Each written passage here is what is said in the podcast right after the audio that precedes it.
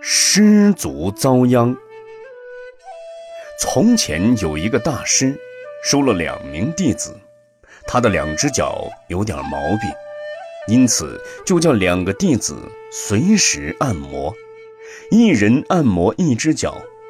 不料两个弟子平时互相嫉妒，彼此好像冤家。